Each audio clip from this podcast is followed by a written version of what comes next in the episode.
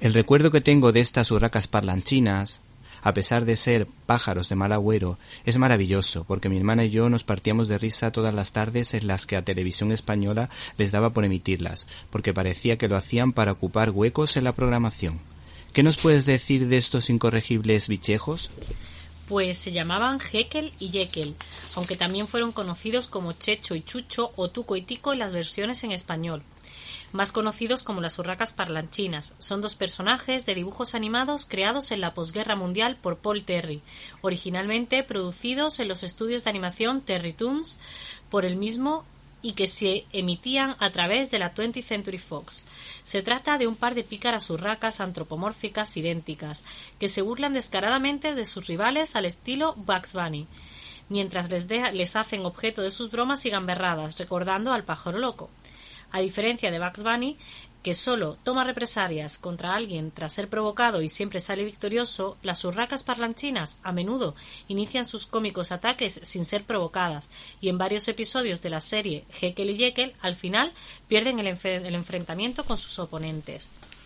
En el corto eh, Blind Date, cita a ciegas de 1945, Jekyll fuerza a Jekyll a vestirse de chica para una estafa, mostrando que es físicamente más fuerte que Jekyll.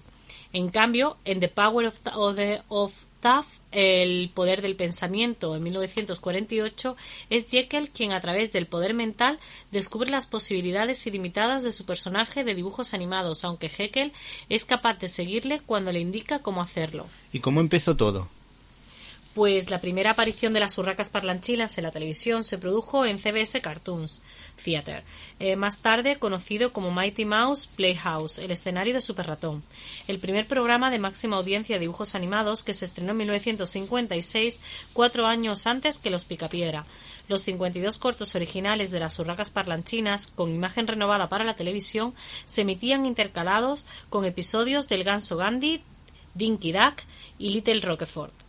El presentador original del programa era Dick Van Dyke, al que todos recordamos por películas como Mary Poppins, Chitty Chitty Bam Bam y que siempre conseguía sacarnos una sonrisa. Yo recuerdo de Dick Van Dyke una anécdota muy curiosa porque la vi en el show de Carol Barner y me pareció la mejor de todas las eh, situaciones cómicas de, de, la serie de televisión americana de comedias porque eh, estaba realmente espectacular como es un auténtico ganso, hacía muchísimas gracias. Es un showman. Sí, sí, eh, era súper divertido verlo, a pesar de los años que han pasado, que en esos tiempos todavía no existía el típico showman como lo existe ahora y que domina tanto eh, la televisión.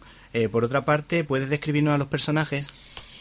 Pues ambos pájaros tienen una apariencia idéntica, delgadas y negras, salvo su ¿Te está gustando este episodio?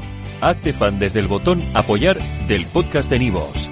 Elige tu aportación y podrás escuchar este y el resto de sus episodios extra. Además, ayudarás a su productor a seguir creando contenido con la misma pasión y dedicación.